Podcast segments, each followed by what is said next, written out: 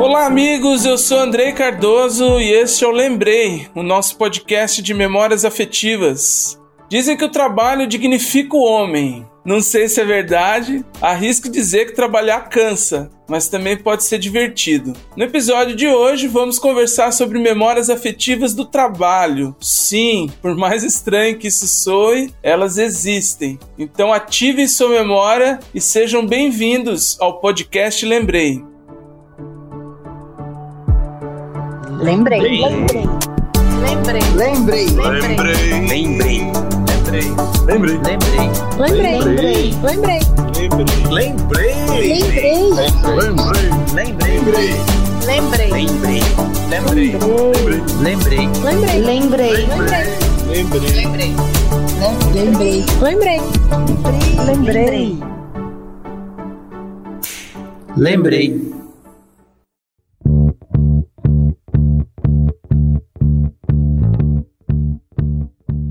Salve, salve, queridos amigos que acompanham o podcast Lembrei, começando então esse episódio onde falaremos de memórias trabalhísticas.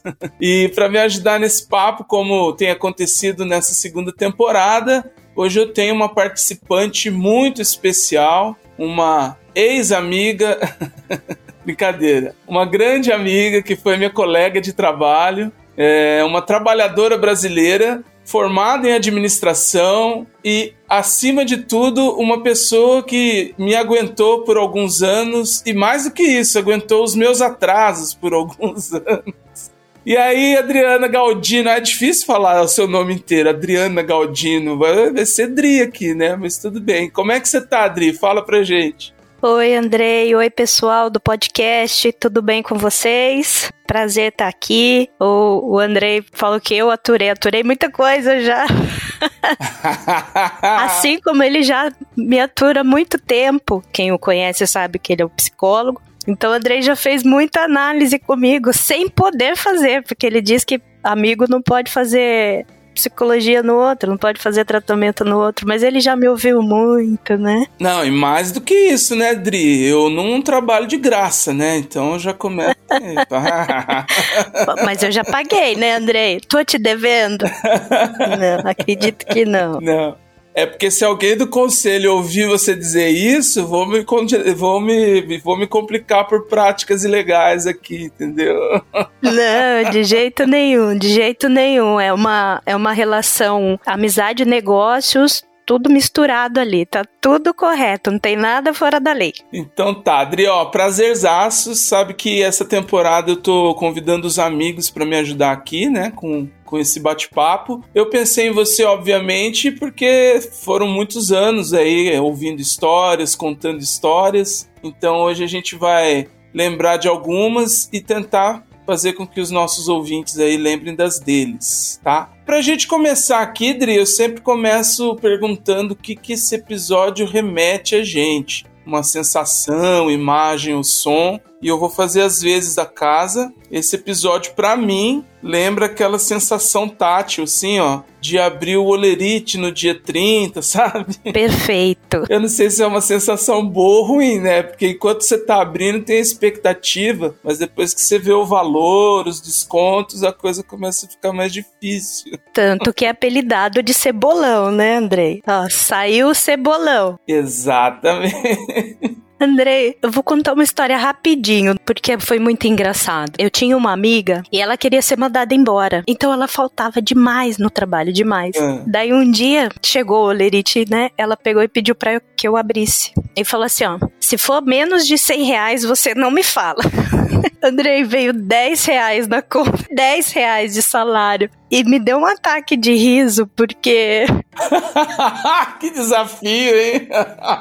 Exato. Mas assim, pode ser muito louco. Mas, né, eu trabalho de segunda a sexta. Eu acho que muita gente sente a angústia do domingo. Mentira. Aí, gente, o perrengue do trabalhador brasileiro é esse, ó. Exatamente. Que daí você. Até porque eu levanto muito cedo, eu levanto às quatro da manhã para ir trabalhar. Então, assim, o domingo é um dia complicado. Parece que você não quer fazer muitas coisas fora, porque porque veio, nossa, parece que vai acabar o meu dia de descanso, o meu dia de descanso. Então, assim, o que me lembra muito trabalho é o domingo, por incrível que pareça. Hum, a síndrome do fantástico. Mas tudo bem, faz parte, né? E o negócio é não assistir o Fantástico, então.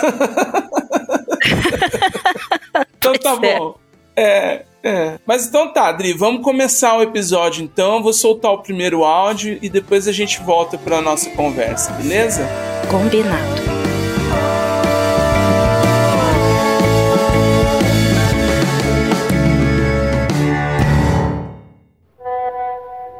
Olá, gente, tudo bem?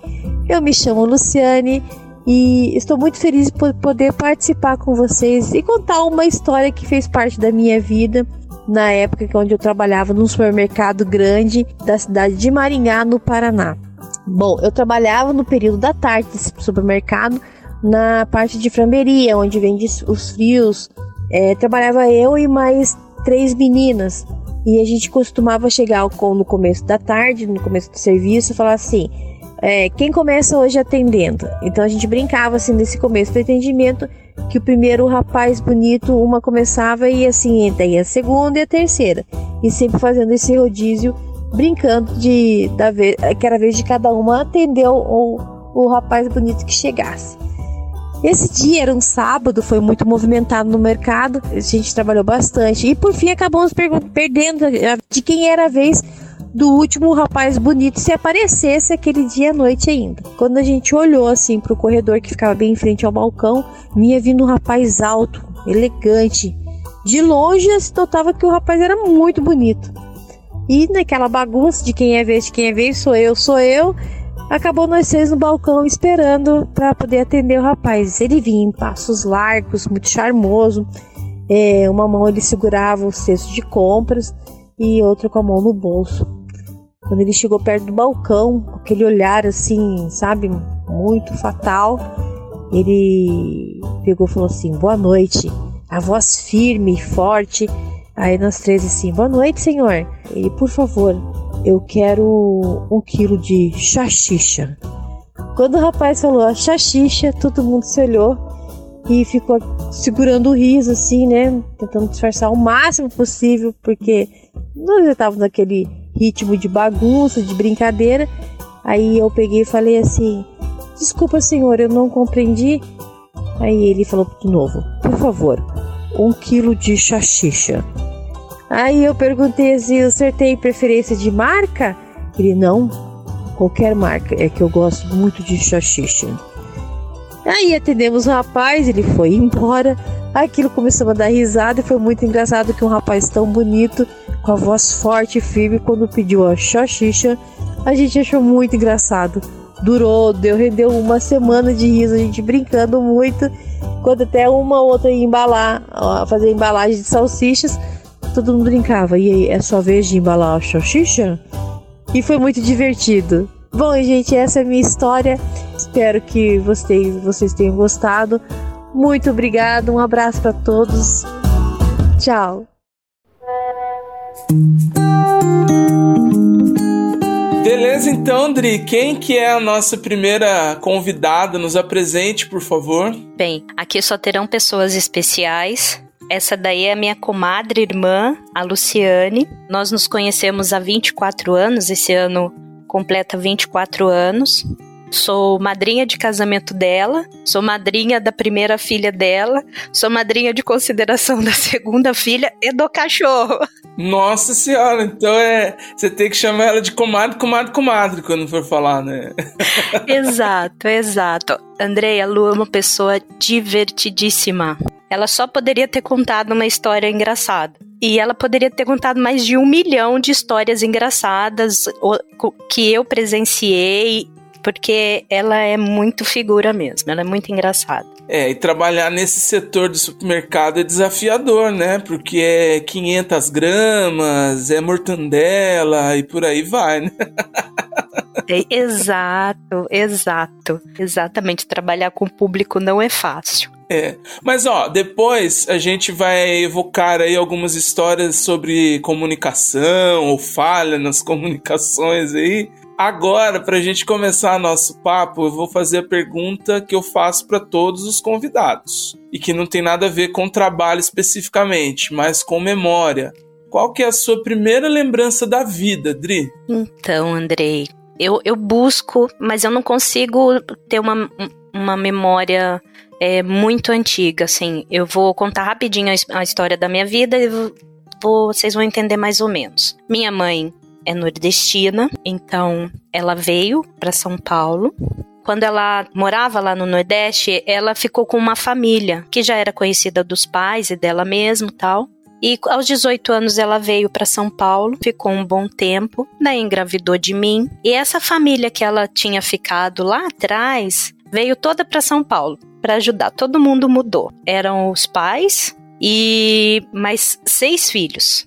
Então, eu nasci, eles moravam todos juntos, minha mãe com essa família. Depois de um ano e meio, quase dois, eles não se adaptaram. Então, boa parte do pessoal voltou para o Rio Grande do Norte. E a matriarca da família me levou. E eu fiquei por volta de um ano lá. Então, esse período, esses dois anos, eu não consigo ter memória nenhuma dessa parte né, da minha vida. A primeira lembrança que eu tenho é a gente voltando para cá nas paradas de ônibus. E isso tem muito a ver com a minha vida, porque eu adoro viajar, adoro viajar de ônibus, coisas que as pessoas odeiam e eu amo. Então a primeira coisa que eu me lembro é a gente na estrada parando num posto rodoviário e a tia Jacinta, né, perguntando alguma coisa num posto rodoviário. Essa é a primeira lembrança que eu tenho. Hum, que idade, né, que você tinha? E por volta de dois anos, é uns dois anos, de dois anos e meio a três anos. Tá. Pra gente entrar aqui no tema trabalho, na nossa infância, por exemplo, né?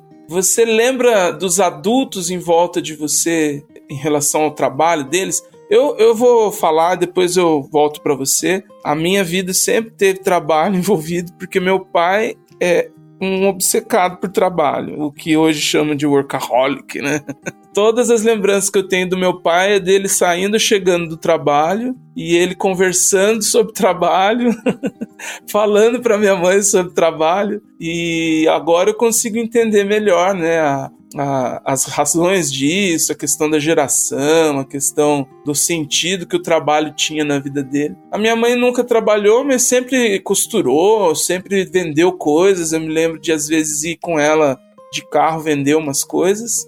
E depois de um tempo lembrei dos meus irmãos, que são mais velhos que eu, trabalhando com meu pai, que aí meu pai tinha uma empresa que prestava serviços e tal. Inclusive eu também fui depois com idade fazer isso também, mas todos nós passamos por essa experiência. Então, tinha época que eu ficava às vezes esperando meu irmão do meio chegar, porque eu queria conversar algo, fazer algo, que a gente tem a idade mais próxima, e ele já estava trabalhando. E é bom agora já fazer essa relação. A gente tem um áudio extra lá no site da Marinha, então seria legal você dar uma adiantada nessa história bacana que ela contou lá sobre uma questão que aconteceu no trabalho dela e que ela conta que às vezes te levava para o trabalho dela, né? Então não sei se você ia falar sobre isso, mas conta aí pra gente mais ou menos é, como era para você essa época e o que, que aconteceu nessa mensagem para o pessoal ficar a fim de ouvir lá no site. Bem, assim como seu pai, minha mãe também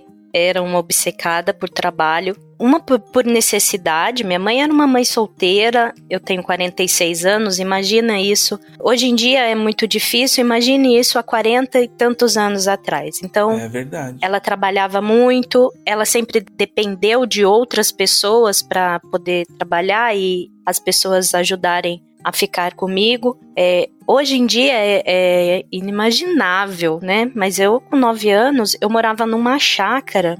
Ao mesmo tempo que era uma chácara, era uma vila. Então era uma chácara que tinha muitas casas. Então, com nove anos de idade, eu já ficava sozinha, eu já cozinhava.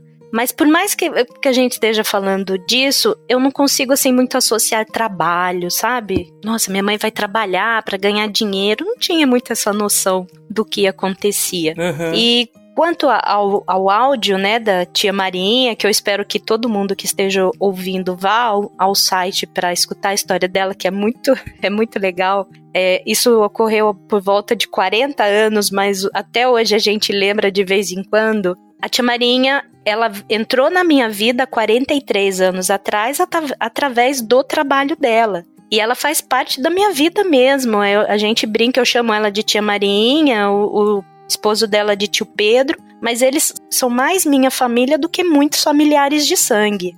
Então, e a tia Marinha conta uma história muito engraçada que a gente fez um passeio. Ela tomava conta, né? Ela era orientadora de, de umas crianças da creche e fez um passeio com 60 crianças. Nós fomos pro zoológico, depois nós fomos pro aeroporto e uma das crianças ficou lá. Minha Nossa Senhora. Então ouçam depois que é muito divertido, no final deu tudo certo.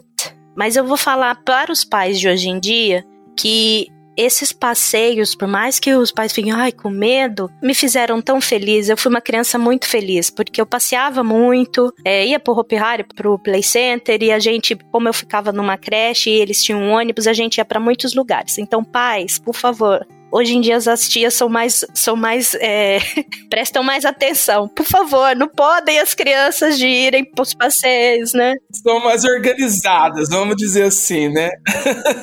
Exato. Então não, não podem, porque é uma coisa muito gostoso e isso fica na memória da gente para sempre. Mas você sabe que ouvindo o áudio eu lembrei também de uma vez, eu tinha uns 5 anos na escola que eu estudava, na escolinha, a gente foi pro, pro zoológico também e não sei se na ida ou na volta nós fomos no aeroporto. A lembrança que eu tenho do aeroporto é dos aviões na pista que a gente viu pela janela. Eu acho que ninguém foi na pista ver o avião de perto, né? A gente olhou pela janela. E o que eu mais lembro era da porta automática. Menino do interior, Jacu, né? Chegava perto e a porta abria sozinha. Aquilo era uma mágica para um menino de 5 anos, imagina. Então tá, Adri, mas você se lembra de alguma profissão que você queria fazer quando você era criança? Alguma coisa que você pensava, assim? Olha, Andrei, assim, como minha mãe trabalhava na indústria, minha mãe trabalhava na indústria, tadinha, ela era uma mulher de que tinha quarta série só do, do primeiro grau, então ela não tinha muita instrução, não tinha muita visão de mundo, né? Então a coisa que eu imaginava era trabalhar em empresa. E queria trabalhar. Meu sonho era trabalhar na Johnson. É, aqui onde a gente mora, na nossa região, né, tem várias empresas. Então, Johnson, GM, a extinta Kodak, né, eram empresas que a gente tinha. É, Philips, né? Lembra? Tinha Philips. Isso, exato. A Embraer, que é o, o, ponto da nossa história em comum aqui, são empresas grandes da região que fazem parte do imaginário dos trabalhadores, né? Da minha parte, Dri, eu, quando era moleque mesmo, quando comecei a gostar de futebol, de jogar bola, eu queria ser professor de educação física, mas não pensava muito no, no ofício em si, era mais na, na prática, né? E fiz curso Senai, né? Então eu entrei no Senai meio por acaso, uma mãe de um amigo que levou a gente. E eu não fazia ideia que existia mecânico de indústria, né? Achava que só tinha mecânico de carro. E na verdade aquilo mudou um pouco a minha visão em relação ao trabalho, porque o Senai domestica a gente, né? Eu tudo bem, não aprendi muito a ser pontual, isso o Senai falhou. Mas a questão de ter horário para entrar e sair, de, de se moldar ao trabalho, eu aprendi muito na época do Senai. E me diz, você já trabalhou do que na sua vida, assim? Você se lembra dos outros trabalhos ou de quais trabalhos aleatórios que você já fez na vida? Me lembro, me lembro. Como eu disse, né, eu vivi numa outra época com outros conceitos. Meu primeiro emprego, para você ter noção, foi aos 10 anos de idade. Tinha uma senhora na rua que nós morávamos e essa senhora tinha tido derrame. Então ela era uma paralisada do lado esquerdo, né? E o esposo dela trabalhava em São Paulo. Para ela não ficar sozinha, quando ele vinha, eu, eu ia dormir na minha casa, mas se não, às vezes ele passava a noite no trabalho dele e eu acompanhava ela. Eu fazia, eu ia pra escola, eu fazia. Quantos anos você tinha, você falou? 10. 10 para 11 anos. Nossa. É um mini trabalhadorzinho, gente. Não. Hoje em dia seria trabalho infantil, escravidão, não pode. Mas daí com 12, eu fui ser babá. Trabalhei por dois anos com uma criança que hoje tem 38 anos, pra você ter ideia. Daí, saindo desse, ó, eu tive vários trabalhos. Saindo desse, eu fui trabalhar numa, numa rotisserie, né? Eles vendem é, carnes assadas, vendiam maionese, umas. Saindo desse, eu fui ser lojista, fiquei quatro anos numa loja.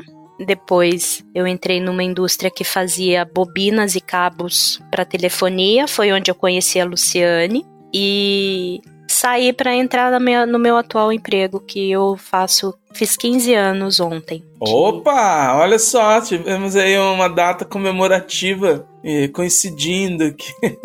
Exato. Isso, fiz 15 anos ontem de empresa. Parabéns! Muito obrigada, muito obrigada. Foi onde eu te conheci também, né? É, onde a gente se conheceu. Você falou de primeiro emprego aí, eu posso considerar que meu primeiro emprego foi entregar panfleto. E foi uma época muito divertida, porque você imagina um monte de moleque de 14, 15 anos se juntando para trabalhar ou para sair ali, né? Então foi a primeira experiência que eu tive. Depois eu entrei nessa que eu falei do meu pai, eu ajudei ele uma época na empresa ele prestava serviço num hospital e aí eu fazia pequenos reparos ali de elétrica, manutenção predial e chegou um ponto, eu até já contei isso num outro episódio aí, chegou um ponto que eu comecei a ganhar semanalmente do hospital, então foi um primeiro reconhecimento. Aí eu fui fazer Senai, depois do Senai já emendei na, na indústria aí, tive alguns trabalhos na área industrial, é onde a gente se conheceu. Eu tive três passagens, né? Uma primeira de três anos, depois outra de dez e depois outra menorzinha de um ano. Pra gente fechar esse bloco, Dri, entrevista de emprego. Essa coisa maravilhosa. Que nós ficamos nervosos demais. É, que a gente fala que o nosso defeito é ser perfeccionista, né? Exatamente. Então, o, na época que eu fui procurar meu primeiro emprego, era final de anos 90, né? Que eu fiz 18 em 98. Então, nessa época, era o auge das agências de emprego, né? E os meus colegas psicólogos aí é, inventaram métodos mirabolantes para contratar as pessoas para além das provas, né, das, dos testes psicológicos, tinham aí as dinâmicas de grupo, entrevistas coletivas, que aí você fazia, fazia pequenas humilhações para poder conseguir um emprego. Então, eu me lembro de já ter cantado em uma dinâmica de grupo. Você fala que canta, a mulher fala assim: "Ah, é, então canta aí". Você não vai cantar? Como é que faz, né? Eu acho que eu já imitei galinha, já já vendi cápsula invisível para cura de dor de cabeça, ah, já fiz teatrinho, todas as humilhações aí que são comuns numa entrevista de emprego dessa época. Você se lembra de alguma que você que foi marcante para você, não? As minhas entrevistas sempre foram muito tranquilas, assim, a, a última, né, 15 anos atrás, tudo quando você vai fazer entrevista, as pessoas te dão conselhos, né? Uhum. A, a, última que eu fiz, você não podia ser o último a, falar. Uhum. Ah, é verdade. Levanta primeiro. É, isso aí. Exato, né? Só que eu tenho um negócio, Andrei. Se você eu não consigo furar a tua fila. Então no final eu acabei sendo a última. Mas tá bom, é, deu certo. foi, deu certo, foi maravilhoso. E a outra, né, na, na empresa que eu conheci a Lu, uhum. a faxineira deu um conselho que o, o supervisor que ia fazer a entrevista não gostava que você gesticulasse muito. Olha só que faxineira Bacana, é. Bacana, né? E, só que assim, me marcou pelo seguinte. Ah, eu esqueci de falar, agora eu lembrei de outra coisa que eu fiz também. É. Tinha um, uma família que era amiga da gente, e o filho dela, e um dos filhos, trabalhava numa empresa de refrigeração. Então eles tinham umas máquinas que modelavam é, a tubulação de, de refrigeração. Né? Eu tinha trabalhado. Isso era um, um bico, né? Era na casa deles, assim quando eu fui fazer a entrevista para entrar nessa empresa de telecomunicações, eu tinha trabalhado nesse lugar. Daí, falando com o supervisor, ele perguntou o que eu fazia. E daí eu comecei a mostrar com a mão o que eu fazia. Ah, eu dobrava tubo. E eu achei que ele não ia me, me contratar ah. porque eu tinha feito o movimento, sabe? que eu. Entendi. Eu falei, ai caramba, eu me gesticulei. ele não vai me contratar. Mas aí foi o contrário. A, a faxineira te deu essa dica, mas talvez ele percebeu que você tinha uma habilidade manual que servia pro trabalho lá. Sim, com certeza. Não, e não era, não, eu não era louca de gesticular, até hoje não sou. Mas é. Mas sabe, né? Você fica com aquilo na cabeça. Não, não se mova. acabei me mexendo, então achei que ele não ia me pegar. Mas deu certo. Só um lugar que eu não fiquei muito tempo. Eu fui trabalhar numa loja de venda de roupa e você trabalha por comissão. E os gerentes, os donos de lojas desse tipo, ele querem que você abordem o cliente. E eu odiava abordar o cliente, odiava. Mas eu fiquei um mês só nesse lugar. Eles me mandaram embora, né? Era um período de, de experiência. Por mais que eu odiasse o lugar, eu fui a, eu fui a que mais vendeu nesse mês. E, no, e quando ele mandou embora, eu fiquei triste. fiquei, fiquei bem triste. Olha que eu odiava. Eu odiava aquilo de ir pra cima do cliente. Mas eu fiquei triste, eu fiquei chateada. Mas foi ótimo, porque depois a minha empresa chamou eu de volta, então foi tudo lindo. De tudo isso, eu tinha um amigo que falava para mim, né, quando a gente tinha alguma questão com algum profissional que a gente tinha interface na empresa que dava um pouco de trabalho, a gente ainda vai falar um pouco sobre isso, né? Pessoas especiais, assim, ele brincava, falava, tá vendo? Aí, isso é culpa da psicóloga que contratou. Então, no seu caso lá com seu nesse trabalho aí, é, faltou a psicóloga saber que você não gostava de abordar as pessoas, né? Mas nas outras deram certo, as psicólogas não eram tão afetadas quanto as que pediram para eu cantar na minha dinâmica. Então tá, Adri, vamos pro segundo áudio aí, depois a gente volta aqui.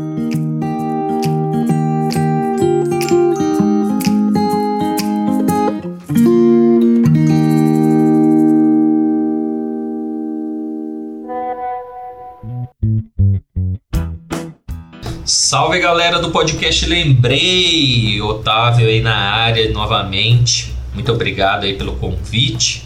É sempre uma felicidade muito grande participar do podcast Lembrei, gosto muito. E até digo que é terapêutico para mim, eu que sou uma pessoa muito esquecida, né? Bom, trabalhava numa empresa grande, até uma fábrica. Porém, eu cuidava da parte do site, envolvido ali com marketing e tal ficava mais no escritório, né? E aí tinha toda a nossa equipe lá do, do site, cuidava dessa parte do site. E a gente trocava e-mails. Eu ficava num, numa sala um pouco mais afastada ali da sala principal, digamos assim, né? Então eu não tinha um contato muito direto com o pessoal, eu era novo também na empresa, né? Eu sempre trabalhei em lugares assim, é, com muita testosterona, né? Melhor dizendo e até um defeito, tá? Não, não vejo isso como virtude, não. Mas muitas vezes você realmente é. não tem o traquejo com as palavras, igual eu tô enrolando vocês agora que estão ouvindo aí, né? Eu tinha isso, então eu mandava e-mail pessoal, né?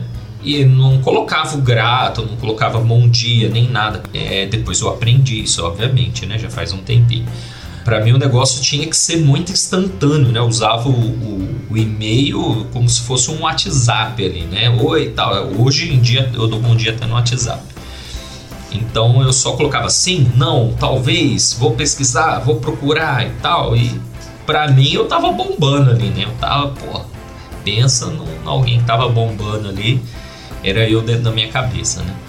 Aí num belo dia entrou a minha chefe e essa colega, que era do, do nosso setor, é, com a cara amarrada ali, eu falei, eita, pega, o que será que tá pegando?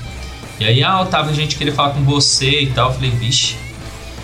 E aí ela falou, ah, é, a fulana aqui falou que você tá sendo muito grosso nos e-mails com ela. E ela quer saber se você tá bravo com ela. Eu falei, é, não, mentira que a gente deve estar tá na oitava série, na sétima série aqui. Não é possível. É lógico que é ruim, né? A pessoa se sentir assim, mas ela poderia, eu pensei, né, na hora, ela poderia ter falado comigo, né?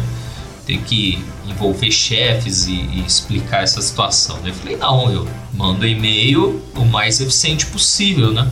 E aí elas, é, é, ela, né? Não sei o que, que é, qual era a intenção da, da, da moça lá e ela continuou, não, porque é grosseria, que não sei o que. Eu falei, não, vou tentar mudar e tal. Aí eu falei, pô, eu, eu não tenho nada contra você. Você quer um abraço? Eu posso te dar um abraço agora, eu não tenho nada contra você. Né? E aí a minha chefa lá nesse lugar, né, só para dar um, um breve contexto, ele tinha, eles lá tinham uma, toda uma filosofia, tinha uma cartilha filosófica lá, era praticamente uma religião que eles seguiam lá dentro, né? E aí é, e eu falei, lógico, no sarcasmo, né? Porque o negócio não, não desenvolvia ali. E aí a chefa abraçou a ideia, literalmente. Ela pegou e falou: Ah, aí, Fulano, tá vendo? Não tem nada com você. Dá um abraço nela. Aí ela ficou muito puta, né? Ficou muito brava. Aí eu levantei, peguei, dei um abraço bem de longe, assim, né? Nos pontinhos dos dedos, assim. ela ficou reta tal.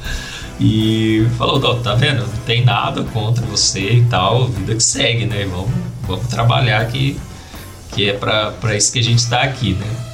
E foi isso. Essa foi a história aí do, do, do abraço que interrompeu uma reunião desnecessária durante o dia, né? Então eu espero que vocês tenham curtido. Valeu, pessoal. Até mais.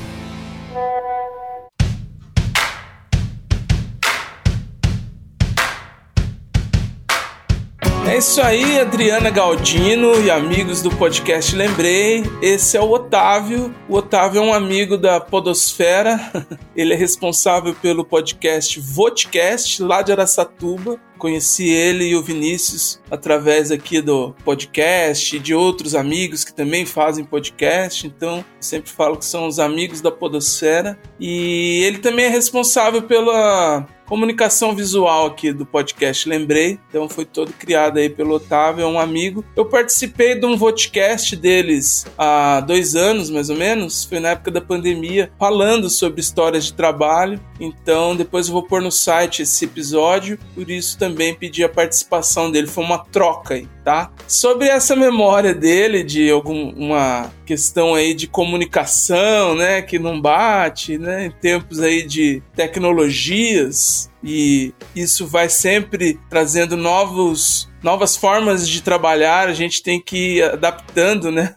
As nossas formas de interagir. Eu lembro que tinha uma época que a gente não tinha nem WhatsApp, né? Não tinha o, o Messenger, né? Era só por e-mail e antes então era só por telefone, né? Mas em relação a e-mail, eu me lembro, você também conhece a, a, amiga que eu vou citar aqui, eu não vou falar o nome dela, por questões óbvias. Mas a gente tinha uma interface com um rapaz, um jovem senhor, que era uma pessoa um pouco agressiva, assim, um pouco energética, podemos dizer, né? Tanto que o apelido dele era Cavalo.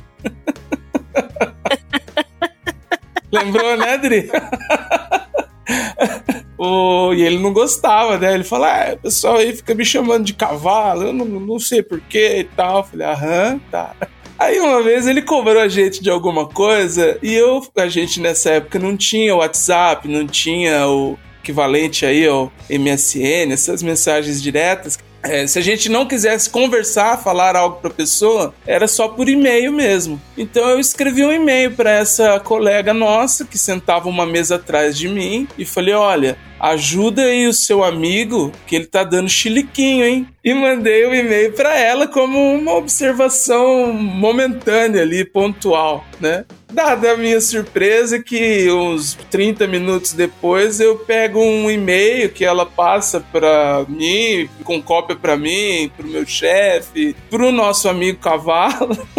falando do assunto que ele tava lá dando chiliquinho, mas ela deixou o meu comentário no corpo do e-mail lá. Ajude seu amigo que ele tá dando chiliquinho. E aí deu dois segundos, o nosso amigo cavalo foi cavalar lá comigo. Aí depois eu falei, pô, amiga, como é que você faz isso? Ah, eu não reparei, etc. E aí eu comecei a tomar cuidado, porque, né, a gente não pode também ficar fazendo piada interna aberta para todo mundo, né? Aconteceu isso comigo. Você se lembra de alguma situação assim, de, de e-mail, de telefone? Conta alguma coisa aí pra gente. Olha, não tenho nada específico em mente, mas é já assim, tive um supervisor que você também o conhece e ele fala que o responsável pela comunicação é o comunicador. E então é, nós, nós, temos uma língua complicada. O português é meio complicado, né? Você tem que conjugar direitinho, porque senão ele muda o sentido do que você quer dizer. É, eu já recebi, já recebi e-mails que eu não sabia se a pessoa estava me afirmando ou se estava me perguntando alguma coisa. Do mesmo jeito que eu já mandei e-mails do, da, na mesma situação. E telefonema também, assim, de você, opa, não tá entendendo muito bem o que tá acontecendo. Você acha que a pessoa tá brava com você, ou a pessoa imagina que você tá, tá sendo ríspida com ela, como o Otávio bem colocou aqui mas específico para contar eu não tenho. Não tenho, assim. Bom, já que você não lembra, eu vou soltar as lembranças aqui. Nesse episódio do, do podcast eu contei essa passagem lá eu já estava em uma outra área na empresa que a gente trabalhou juntos, mas eu já não estava mais na área que você que, gente, que, nós trabalhamos juntos, né? Uma outra área. E lá a gente emitia as notas fiscais de peças de reposição para clientes, né? Então o cliente que tinha uma peça lá de um avião que ele comprava, ele mandava alguma empresa de logística ou algum responsável ir lá buscar e ele pegava essa nota fiscal que a minha área emitia e eu era um dos responsáveis por emitir essa nota. E teve um período aí que a, a, a nossa, a sua empresa, a minha antiga empresa, vendia aviões para pessoas conhecidas, empresas conhecidas. Então eu lembro de pessoas falando: olha, é, quem era o responsável por vender a peça, né? Olha, emite aí para mim que isso é pro Luciano Huck. Ah, é pro Alexandre Pires. A maior de todas que eu lembro foi o, o Vitor e Léo, que parecia, eles estavam assim no auge, né? Então, e aí eles falavam como se isso fosse me mobilizar, assim, eu fosse furar a fila, porque era pro Vitor e Léo. Mas aí numa dessas, eu tava lá fazendo meu trabalho tranquilamente, aí alguém chegou na, na sala que a gente ficava e parou e alguém, uma das minhas amigas me apontou e falou: Andrei, esse rapaz é da Riachuelo. Aí eu juro pra você, Adri, a gente já conversou sobre isso. Você sabe que eu sou um, uma, um trabalhador brasileiro que pago minhas contas em dia, mas que às vezes eu escolho um, um dos credores para esperar mais um pouco. Aí quando elas falaram assim. Esse rapaz é da Riachuelo. Eu acho que eu dei tela azul assim na frente do cara, porque eu fiquei pensando, da Riachuelo? Mas eu paguei a Riachuelo esse mês. Até eu pensar que ele era o cara que ia buscar peça pro avião da Riachuelo, eu rodei aqui pra ficar pensando, será que eu paguei? Meu Deus. E até hoje a gente brinca com essa história quando as minhas ex-amigas de trabalho lá que me chamaram atenção falaram: Ah, Andrei, é da Riachuelo. É, exatamente da minha cara com tela azul, assim, né? Uma outra situação também, Dri, que eu me lembro de. é um pouco. foi um pouco constrangedora, mas foi mais um aprendizado para mim, né? É, nessa época eu trabalhava nessa área que nós trabalhamos juntos. Eu tive que ir num dos almoxarifados, talvez você lembre, em que o administrador lá do depósito do almoxarifado ficava numa sala sozinho no mezanino, assim. Então eu tinha que subir uma escada para ir falar com ele nesse mezanino e era algo que eu precisava resolver com ele e tal. E aí, quando eu entrei na sala, eu não avisei que tava indo lá. Eu já sabia onde era. Falei, ah, eu vou lá falar com ele. E subi. Meu pai. Calma. Quando eu abri a porta da sala, tava assim, um aroma um pouco estragado, assim. Um, cheiro de meia suja misturado assim com comida podre. Já entendi. Aí foi a vez dele fazer tela azul na minha frente, que quando ele me viu, ele é meio assim, sai daqui, não entra, não entra. Aí eu percebi também, né, senti o aroma de flores do campo. Falei, ah, eu vou ali falar outra coisa com alguém, já volto aqui. e ficou tudo certo, não fiquei zoando. Ele podia pegar alguém que fosse menos, sei lá, menos discreto, como eu fui. Compreensível, né? Com a situação e espalhar pra empresa toda. É. Agora, o grande aprendizado é esse, né? Se você tá sozinho numa sala onde pode aparecer a qualquer momento, saia da sala para fazer isso, mesmo que você tenha um aperto muito grande, porque você pode passar por esse constrangimento, entendeu? Perdão, Andrei, a gente não pensa Nós não pensamos nisso quando estamos sozinhos. No... eu tô ensinando, o azar é seu. Eu, hoje, quando eu tô na minha sala e acontece de vir aquele apertinho, eu dou uma saída, né? Vou no banheiro, vou dar uma volta no jardim, aí a gente vai dando um jeito nessas questões. Vou tentar praticar isso, mas. Mas se acontecer o contrário, você vai lembrar desse aprendizado aqui agora. Bom, André, então tá, vamos aí pro terceiro áudio e aí a gente volta para encerrar o nosso papo. Pode ser? Com certeza, pode ser sim. Então, beleza.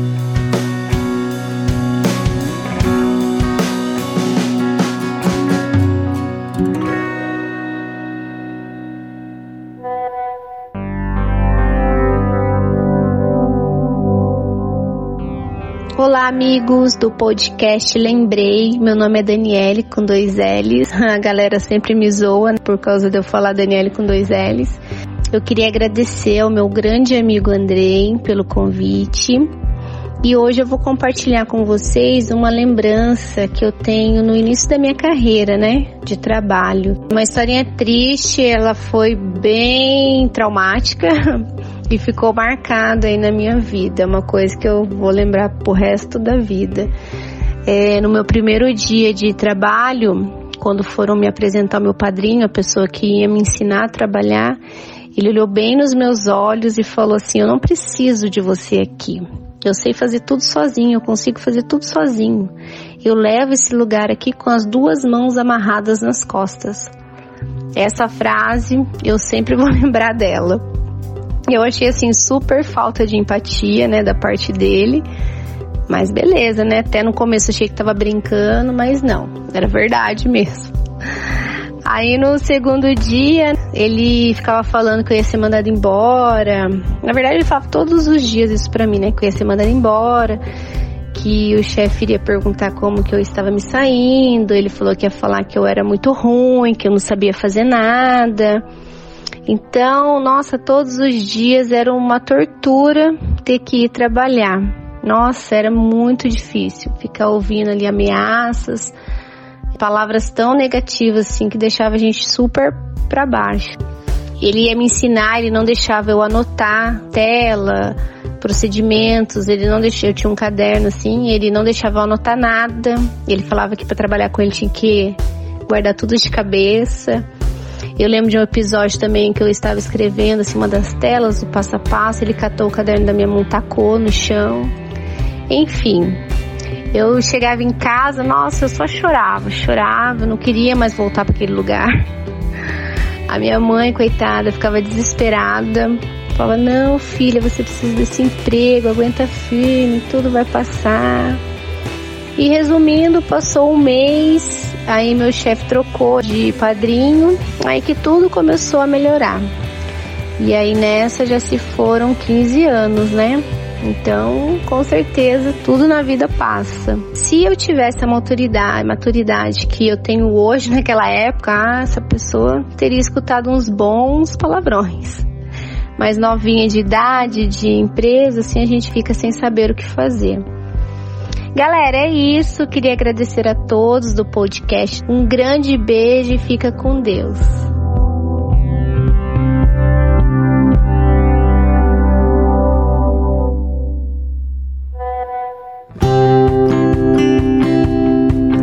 Dri, conta pra nós quem que é a nossa convidada, que eu também conheço, é minha amiga, como ela colocou aí, mas eu quero que você apresente e depois eu também falo sobre ela, vai. Perfeito. Essa é a Daniele, como ela mesmo se apresentou, a Daniele com dois L's. E o nosso amigo Malvão, que apresentou o, o episódio sobre discos, uhum. falava para ela que ela era chata com dois T's.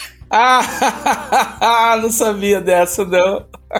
Esse episódio sobre trabalho é muito legal para mim porque as pessoas que falaram, né, a Luciane, a, a Dani e a Tia Marinha, foram três pessoas que entraram na minha vida, além de você, através de trabalho. Legal. A Tia Marinha através do trabalho dela e a Lu a, e a Dani através do meu trabalho. Então a Dani é minha amiga de viagem, a gente viaja tanto na maionese quanto viagem física mesmo. Todos os tipos de viagem. Todos os tipos de viagem. Embora a Dani, ela viaja muito, sabe? Ela é pisciana, assim, aquela que some. some. Então a, a Dani é uma grande amiga e junto com você, esse ano nós completamos 15 anos de amizade. Isso é muito legal. Muito, muito mesmo. Que legal. É, eu não sou muito de fazer conta, não, mas se você tá falando, tá tudo certo. São muitas histórias. Eu lembro de, de vocês, já vou emendar aqui também, né? Lembro dessa fase, tá certo que eu não convivi muito com a Dani nesse período que ela contou essa história. Foi bem no começo mesmo. Mas depois, é, depois que a gente ficou amigo, é, já conversamos várias vezes. Eu, inclusive, conhecia o, o dito cujo aí, né? Uhum. e, enfim, é uma figura folclórica. E, Dani, muito obrigado pelo áudio. Fiquei muito feliz com a sua participação. Desde a temporada passada já dava um jeito aí, né? A, a Dri participou, acabei não contando, né? Mas quem já ouviu aí a primeira temporada, a Dri tinha mandado um áudio no nosso episódio de festa junina e hoje está aqui, então quem sabe numa próxima a Dani também vem aqui fazer o papo comigo é, ao invés de só mandar um áudio. Lembranças. Essa lembrança não é muito agradável para ela, mas eu achei que ela mandou super bem, tirou de letra, porque ela não quis contar aí, mas o que o cara falou aconteceu o contrário, né? Ele disse que ela ia ser mandada embora, que ela não servia, ela tá lá até hoje e ele, infelizmente, tá por aí. Mas, é, conhecendo o outro lado, a gente sabe que haviam questões maiores, né? Uma das coisas que acontece muito é quando tá entrando muita gente nova na empresa, a equipe que tá lá, ela fica insegura, né? Fica com medo, fica um pouco receosa de perder, né, o, o posto. Na primeira passagem que eu tive na nossa grande empresa aí de aeronaves, que eu passei três anos da, na produção, eu cometi alguns equívocos naquela primeira passagem. Eu entrei com 18 anos, então a começar da, da entrevista de emprego, que foi aquela que eu cantei, lá eu é, falei que ia começar o curso de engenharia mecatrônica, e isso em 98 era muito novidade. E aí eu descobri depois que o supervisor que me contratou, ele não era formado em engenheiro. Então, é, eu usei aquilo como uma forma de é, dizer que era um dia feliz, porque naquele mesmo dia que eu fiz a dinâmica de grupo, eu soube que eu tinha entrado na faculdade particular, mas na época tinha que fazer um vestibular, então eu meio que usei aquilo como um exemplo de coisa legal e achando que seria bom eu dizer que ia começar um curso, né, inocente, né? Mas depois com o que aconteceu. Mas o que poderia ser mesmo. Ah, mas não é, não foi. Por quê? É, eu acabei depois saindo naquela demissão que teve por causa do 11 de setembro, mas é, não sei se você passou por alguma situação dessa aí, de reversão de situações, ou você tem algum colega de difícil lida. Não vale falar que sou eu, tá? eu sei que eu te dei trabalho em alguns momentos da nossa vida é, de trabalharmos juntos, mas. Andrei, não é porque você não, você nunca me deu trabalho. Não, não tive problemas com você, nunca tive. Ah, é? Que bom. A gente parou de trabalhar junto é, e aí fica só a parte boa, né? Só lembro do que era bom.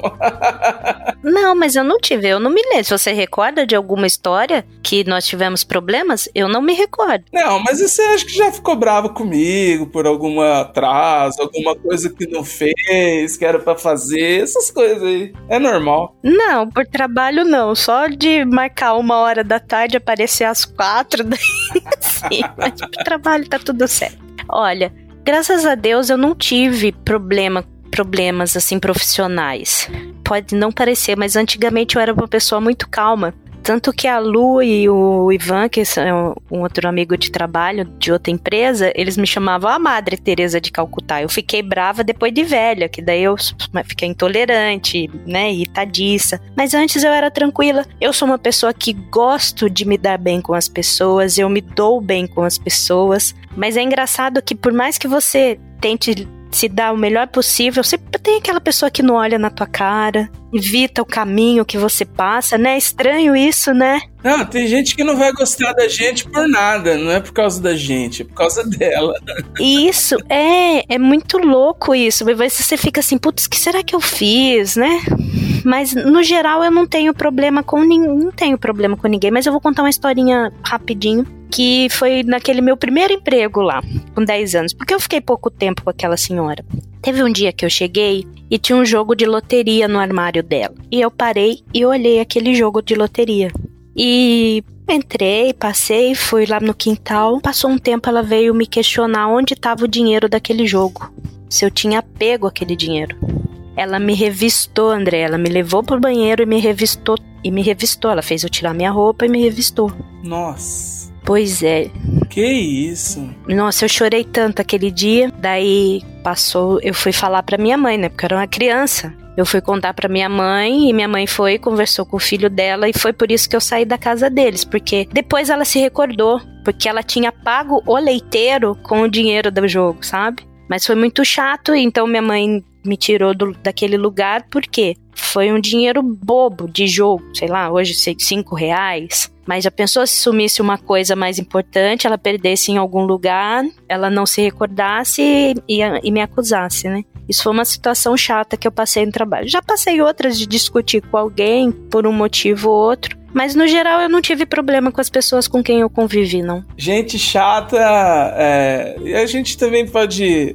Até tem um livro, tá aqui na minha frente, o que fazer com os babacas. Eu aprendi com esse livro que às vezes a gente. A gente sempre vai ser o babaca de alguém.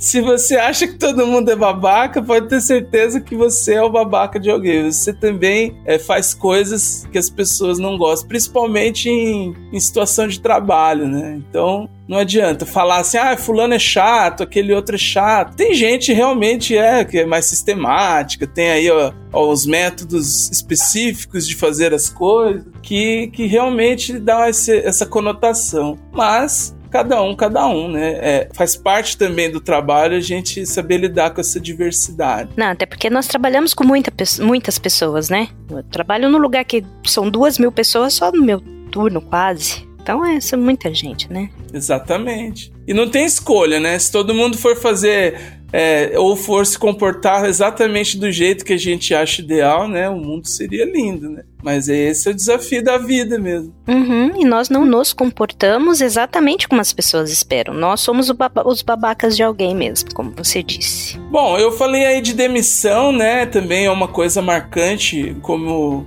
é, viver. Para morrer basta estar tá vivo, para ser demitido basta estar empregado, né? Fui demitido em algumas situações, nenhuma traumática, né? Eu tive alguns trabalhos que eu era. Um trabalho específico que eu fui demitido como estagiário, né? Não é que eu fui demitido, não foi renovado assim o, o período de estágio, mas eu acreditava que estava tudo certo e eles só me falaram no dia. Então, isso é um pouco complicado. Às vezes você pensa que tá tudo bem e não tá. Eu acho que essa é a pior situação, né? Mas na outra, essa demissão que eu falei do 11 de setembro, foi anunciado na imprensa, né? Que a empresa ia mandar duas mil pessoas embora. Eu achava que não ia sair, porque a gente faz aquela conta mental, né? Eu olho ao meu redor.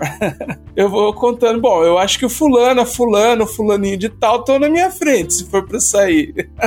Só que a gente não é o chefe, né? Então não adianta. É, essa conta, quem sabe, quem faz é o chefe. Na minha conta, se saíssem duas pessoas da minha área, eu tava salvo porque tinham duas pessoas mesmo. Só que no dia quando eu cheguei foram mandados três e eu fui o terceiro.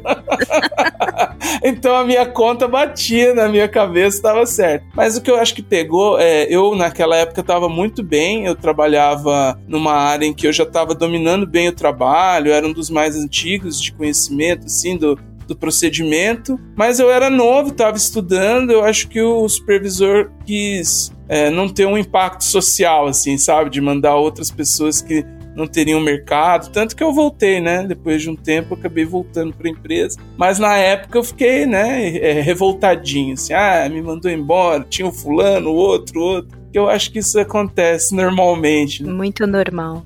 E aí depois a gente já tava lá, né, em um 2009, nós passamos por outro corte que aí eu fiquei e, e não fui mandado embora e a situação é sempre muito complicada. Parece aquela coisa de paredão do Big Brother, né? Você vai dando tchau, ah, o fulano saiu, nossa, o fulano, parece que a pessoa morreu, né? Você fica ali meio na sensação de que a pessoa você nunca mais vai ver e etc. Isso mesmo, é a sensação que temos. Antes de falar de chefe, você também teve aquele amigo que só era amigo na época do trabalho, né?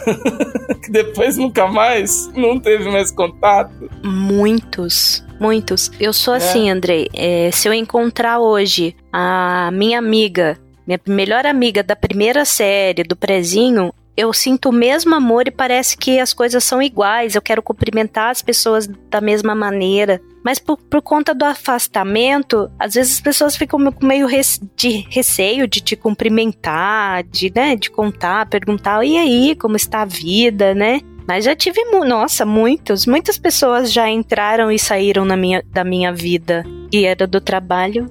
É, mas essa coisa de querer, de querer falar aí é porque você é amado Teresa de Calcutá, né, André? Eu era, Andrei, eu já fui. Hoje, se você fizer uma pesquisa, você vai ver que tem um monte de gente que fala assim: quem? Ela? Aquela, como dizia o outro chefe, é aquela com aquele carinho de javali que ela tem? de jeito nenhum. Então, já tive bastante pessoas. E isso, pessoas que eram muito amigos, né? É, o melhor amigo do trabalho. E quando passa o tempo, você percebe que era só aquele período mesmo, né? Infelizmente. Mas eu tenho muitas pessoas também que eu, que eu guardo e repito, por exemplo, é, curte seu momento. É uma frase que eu roubei de um desses melhores amigos da época. e toda vez que eu falo isso pra alguém, eu lembro, né, do Luiz, que eu trabalhei com ele lá nessa, nessa outra era. Idri, vamos pro que interessa então? Falar de chefe? Falar mal de chefe? Nós tivemos alguns chefes em comum, né, Adri? Tivemos. Tivemos. Mas sem citar nomes para preservar, porque você ainda existe como é, trabalhadora brasileira. Eu não existo mais, eu sou um profissional liberal agora. Então, Dri, não tem outro jeito de perguntar isso, senão você já teve algum chefe cuzão? Não, nunca tive, Andrei. Ah, Madre Teresa. Não, não, sério, eu nunca tive. Eu tive chefes dispersos, sabe aquele que você faz por ele. Recentemente a gente lembra do nome do nosso primeiro chefe no né, meu e seu. E eu conto que eu falo assim, gente, ele, eh, as pessoas criticam um pouco, eu falo assim, eu gostava dele. Pelo seguinte, se você tivesse errado, ele te defendia. Ele lutava por você. Só que se você tivesse errado, se prepare. Que ele ia te enfiar dentro de um, de um pilão e socar você que nem louco. As pessoas criticam porque ele é um pouco, ele é um pouco ríspido, uma pessoa até, como que eu vou falar? É um pouco longe, um pouco distante, né? Mas eu, eu adorava. E de resto, eu só tive chefe bom. Eu tive, tive chefes muito bons. Na outra empresa que eu trabalhei, eu tive um chefe que, nossa, ele era meu pai. Ele era maravilhoso. Ele tinha oitava série só, André, completo. Ele se tornou gerente numa empresa grande de telecomunicação e veio ser gerente da onde a gente trabalhava. Esse homem me ensinou muito. Eu sou extremamente grata a ele por muitas coisas que ele fez na minha vida, tanto para mim quanto para Luciane, que é a minha comadre, quanto para o Pedrinho, que é o marido dela. É, ele foi muito bom e desse chefe eu vou trazer uma coisa para sempre na minha vida, né? Como ele não tinha muito estudo, mas ele, todo mundo assim, ele pedia, as pessoas faziam, sabe? Ele era o verdadeiro líder. Ele nunca foi chefe, foi o líder. Ele falava assim: "A gente sama inteligente para quê?" mas ele falava igual a música do traje de propósito, era por Não, ele era dele, ele não tinha estudo, Andrei, mas ele era é, é muito louco, não tinha o estudo, mas ele já tinha inteligência inteligência nata que pertencia a ele. Então não, não tive mesmo chefe cuzão, graças a Deus. Isso eu tenho que agradecer ao universo por ter chefes muito bons que reconheciam o meu trabalho. Tanto que você falou de demissão, eu tive duas demissões na minha vida. Uma naquela loja que eu contei, que eu fiquei um mês. E outra, esse chefe que é meu pai maravilhoso, né? Que que eu sentia ele como um pai nós trabalhávamos com telecomunicações e quando passou para ser que nem água e luz, porque antes você tinha que comprar ações para ter um telefone em casa. Daí o governo determinou que você, se você solicitasse, você ia ter um telefone grátis na sua casa. Tinha um plano de em cinco anos ser implementado umas as estações de telefonia. O que era para ser feito em cinco foi feito em um. Então a empresa teve um boom que a gente trabalhava 24 horas por dia e depois ela decaiu muito, ficou sem, sem serviço. Daí foi o dia que ele teve que me demitir. Nós choramos muito juntos nesse dia porque ele não queria de jeito nenhum me demitir. E eu fiquei triste porque era uma empresa onde nós éramos muito felizes, muito felizes. De resto, as outras, as outras vezes que eu saí foi por conta que eu quis e não porque alguém me demitiu, sabe? E desse chefe é o que eu mais lembro e é por, por alegria e não por ser um chefe cuzão. Bom, Andri, eu não tive muita essa questão, eu não tive talvez a sorte que você teve aí de não ter chefes eu não posso também reclamar, não. Não, não, vou, não vou chamar. Eu tive dois, três chefes, assim, que eu tenho uma lembrança que são mais peculiares, digamos assim. Mas eles não eram ruins, não. E não é o nosso chefe em comum, porque eu, eu, eu divido essa opinião com você. A gente já falou sobre isso, né? Tinham pessoas que não gostavam, mas geralmente é assim, né? Quem é muito direto, tem essa questão muito justa, para quem sofreu alguma situação, pode ser que fique marcante mas as lembranças que eu tenho é que todos os contatos que eu tive direto de trabalhos que eu fiz que ele pôde avaliar diretamente, não foram terceiros que foram dizer para ele o que eu estava fazendo, né? Ele foi muito justo comigo e, e, eu tinha uma ótima relação com ele, né? Então, falando desses três chefes rapidamente, um deles é a peculiaridade dele é que ele era muito distante, uma pessoa muito séria, parecia um robô, até o jeito dele andar. E eu era estagiário de engenharia, de engenharia na empresa que eu trabalhei com ele, ele que me contratou. Foi nessa que eu falei que parecia que estava tudo bem, e num belo dia do fim de ano ele falou: Ó, oh, nós não vamos renovar o seu contrato. Mas era muito por conta disso, ele era muito impessoal, muito formal. E ele andava como um robô mesmo. Tem até um episódio que eu e o outro, eu e o outro estagiário no auge da juventude, da bobeira, da quinta série B, um dia nós entramos no banheiro e sabíamos que era ele que estava lá e ouvimos sons, né, que se ouve quando a pessoa está no banheiro. Nós tivemos que sair do banheiro de graça porque a, a gente não imaginava, ele, ele era um robô, ele não fazia aquelas coisas, entendeu? E aí a gente achou muito engraçado por isso. Mas eu tive aí dois chefes quando eu saí da sua área, que eu fui para outras áreas, né, na empresa que você trabalha hoje, e foram marcantes por questões é, inversas. O primeiro chefe, ele era um bonachão, assim, um cara alto, assim, quase mais de 1,90m, e ele era muito tranquilo, muito tranquilo, Dri. E aí eu trabalhava com várias mulheres nessa época, pelo menos quatro que eu me lembro marcante, assim. E aquela, aquele tipo, aquele perfil de mulher que a psicanálise chama de mulher fálica, sabe? E que eu tenho algumas questões com, com relação a isso. Mas não vou. Isso não é um assunto para hoje. Freud explica. Mas eu me, eu, eu me dou bem com esse tipo de mulher, né? enfim. E elas eram quem comandavam a sessão e ele ficava lá, meio perdido. E ele tinha alguma questão mesmo, assim, porque tinha um momento em que ele travava o olhar dele e a gente não sabia onde ele estava, literalmente. E aí a gente brincava muito com essa história, porque às vezes a gente estava conversando com ele, explicando para ele, então, fulano, o que aconteceu foi isso, isso e aquilo. Aí eu brincava com elas, falei, olha, se ele começar a olhar para cima, assim, pro lado direito, pode parar de falar que ele foi pra caixa do nada e ele não tá te ouvindo mais. Esquece, esquece. Então, era esse. E uma chefe mulher que eu tive depois dele foi o contrário disso. Era uma chefe bem enérgica, tomava 25 doses de café por minuto, era uma mulher fálica e ela judiou de mim no começo, porque quando eu cheguei lá eu tive um período de adaptação e ela não estava muito paciente, né, para esperar essa adaptação. Então no começo eu, eu, eu, nossa, eu achava que, que era o capeta, é, o capeta em forma de mulher.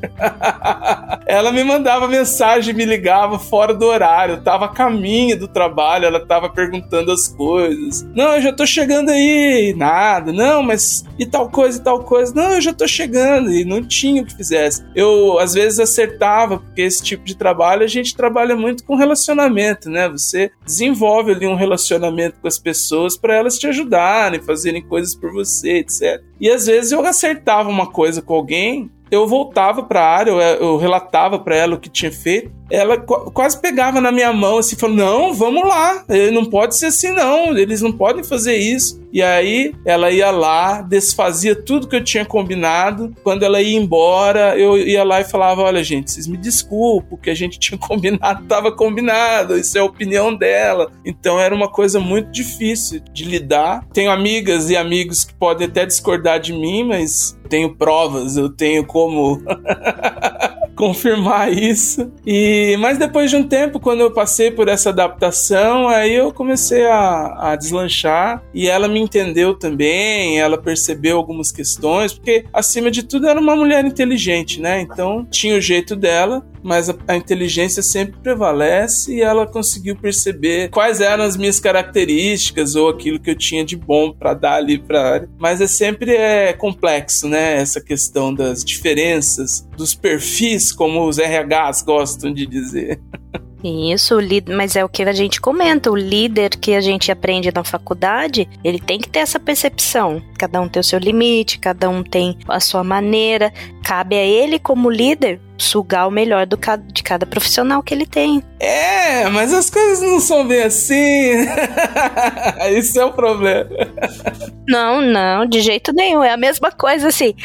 é a mesma coisa quando fala assim: aqui não procuramos culpados. O primeiro erro que tem foi fulano que errou.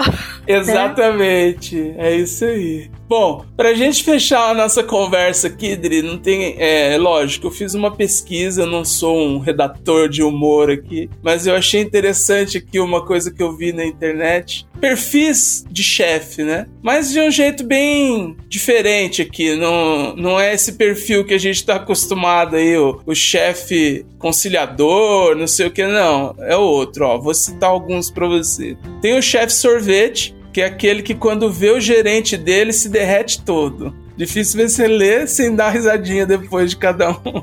O chefe Doril, aquele que quando pinta um problema ele some. E aí quem tá ouvindo vai lembrando aí se já passou por algum chefe com esse perfil, enfim. É automático, Andrei, você falar e a gente associar alguém. Né? A gente já lembrar, né? O chefe ortopedista, aquele que não sai do seu pé. Chefe Papai Noel, aquele que só sabe encher o saco. Esse aqui é bom. Chefe Lampião, aquele que é o rei do cagaço. Você já, te...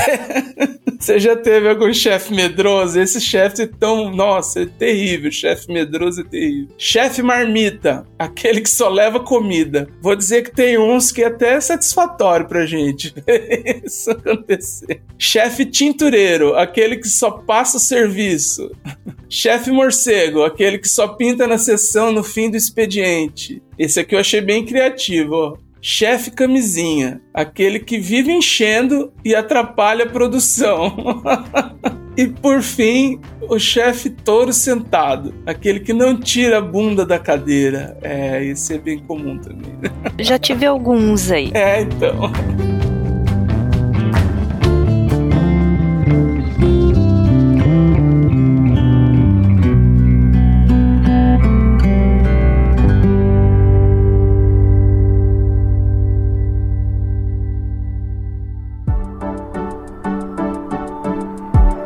Bom, gente, então, pra quem tá ouvindo e se identificou aí, mande aí, na, entra lá no nosso Instagram, no nosso site e mande seu recado pra gente. Idri, eu queria agradecer então esse papo, essa presença de sua aqui, né, no nosso podcast. Dizer que, obviamente, que quando comecei a fazer sozinho aqui com os amigos, você tinha que fazer parte, então eu dei o um jeito de arrumar um assunto aqui pra gente poder conversar. E sendo Madre Teresa de Calcutá ou a chata, velha chata agora que você tá dizendo, quero dizer que independente dos 15 anos aí de ter feito amizade com você e ela perdurar esse tempo todo, para mim já valeu os, os perrengues passados lá no nosso trabalho, ou mesmo as irritações que eu possa ter te causado. Então, Andri, muito obrigado, foi ótima a nossa conversa e logo, logo a gente marca outra aí, tá bom? Olha, Andrei, queria agradecer muito. Não preciso rasgar seda, né? Como as pessoas falam. É, a gente se dá muito bem. Eu acho que o nosso papo flui muito bem. Eu falo que você é meu irmão. Eu sinto você como um irmão. Tô muito feliz. É como eu disse, esse episódio de trabalho vem muito a calhar o porquê nós estamos na vida um do outro e na vida de outras pessoas. Fiquei muito contente. Se deixasse, a gente, acho que esse podcast ia durar horas e horas, porque a gente começa um assunto, a gente vai para outro. É, tem que estar tá bem pautado, né? Senão vai embora. tem, porque o nosso papo é muito assim: a gente começa falando da estrada de tijolo amarelo, termina lá na rave do no navio. Então foi muito legal, foi muito gostoso. Obrigada por me convidar. É isso aí, amigos e ouvintes do podcast. Lembrei, você que chegou até aqui, agradeço demais a sua audiência, mais esse episódio. Quero novamente pedir para que você entre lá no nosso site, que é www.podcastlembrei.com.br. Lá você vai encontrar as referências do nosso bate-papo aqui. Nesse caso de hoje, uma mensagem extra de uma participação muito especial, então entrem lá para vocês ouvirem a história que a gente comentou aqui da criança que ficou no aeroporto. Também acesse as nossas redes sociais, todas estão lá, mas temos Instagram, Facebook, Twitter. É, ajude a gente, compartilhe esse episódio com outras pessoas. Somos um podcast pequeno, então faz muita diferença você indicar, é, dividir, compartilhar, falar bem desse episódio. Se você gostou dele, mande para quem você acha que também possa gostar. E agora também eu vou pedir, já que é para pedir, vamos pedir mais coisas, né? Vou pedir para você avaliar o nosso podcast no Spotify, se você está ouvindo pelo Spotify. Quando terminar aí, avalie no nosso perfil aí do podcast, né? Para que o Spotify de repente possa distribuir mais, indicar esse podcast para outras pessoas. Tudo é válido e queremos proporcionar o melhor conteúdo possível para as pessoas, ok? Muito obrigado, nos vemos daqui a 15 dias. Um abraço e até mais.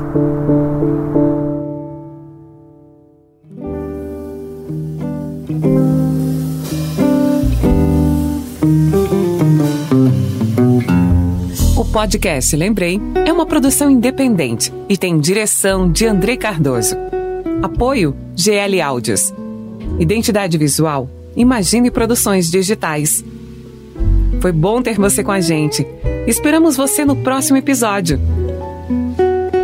Lembrei, o seu inesquecível podcast de memórias afetivas.